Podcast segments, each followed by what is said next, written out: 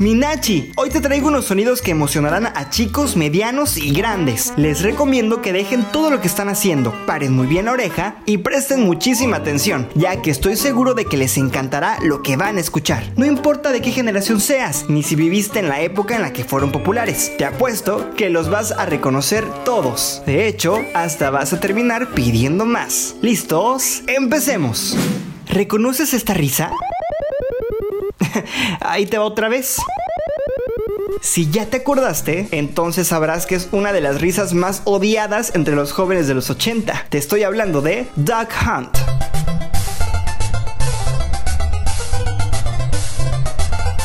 De los primeros juegos en salir para el sistema NES, o sea, Nintendo Entertainment System, en abril de 1984. La única finalidad de este juego es matar patos mientras eres acompañado de tu fiel amigo perro.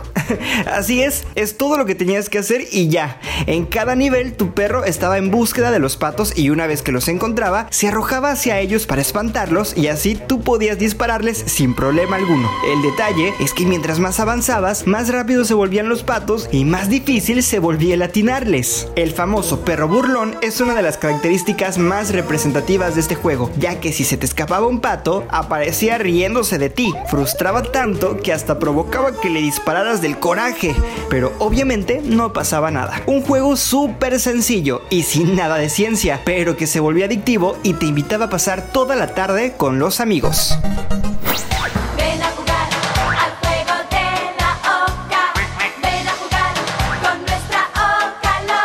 El juego de la oca.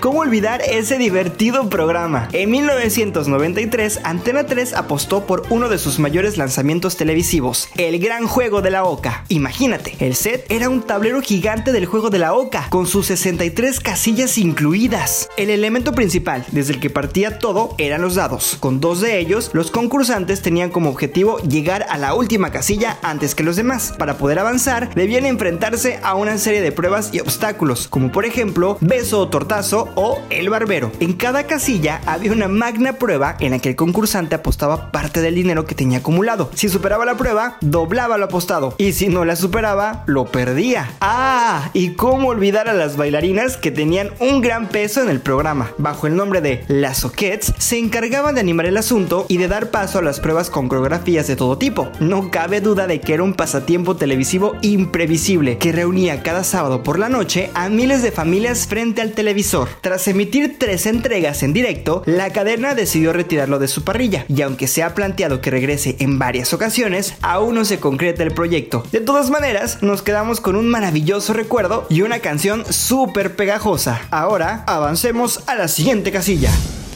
Ya va siendo hora de que los pequeños vayamos a la cama.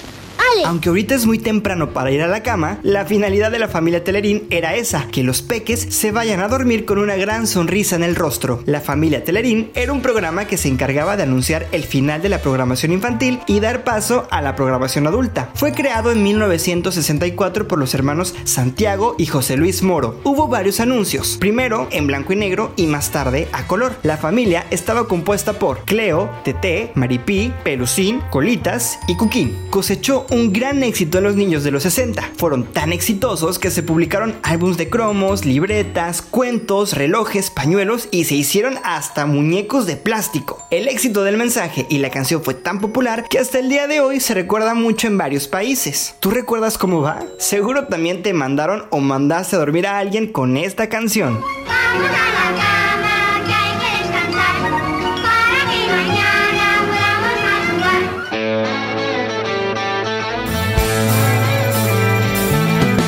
Sonido ni necesita explicación porque se ha vuelto una de las canciones más emblemáticas de todos los tiempos. Así es, te estoy hablando de la serie Friends. Se estrenó el 22 de septiembre de 1994. Joy, Mónica, Ross, Rachel, Chandler y Phoebe eran los amigos que de ley querías tener en tu vida y con quienes se compartían innumerables carcajadas. Esta serie creada por David Crane y Martha Kaufman y producida por Warner Bros. logró romper varios récords. La historia, un grupo de amigos que que residen en Nueva York que quieren pasarlo lo mejor posible. Se suceden tanto buenos como malos momentos, pero con una crítica cómica a los temas más trascendentales en aquel entonces. Inmediatamente después del éxito en su país, comenzó su difusión por todo el mundo con similares resultados. La serie está compuesta de 10 temporadas de unos 24 capítulos, a excepción de la última que solo tuvo 18. Ha sido ovacionada por el público, llegando a ser la serie de comedia más exitosa de la historia, logrando que los actores ganen hasta un millón de dólares por episodio. Puede que la ames, puede que la odies, pero lo que sí es un hecho es que hasta la fecha siguen transmitiéndola y ha logrado traspasar generaciones. No cabe duda de que hoy hicimos un viaje en el tiempo muy emocionante. Te los puse bien fáciles, así que seguramente supiste todos. Pero no te preocupes, que la próxima semana subiremos la intensidad. Por lo pronto, me despido. Soy Jorge Arjona y no me voy sin antes preguntarte, ¿a qué te recuerda?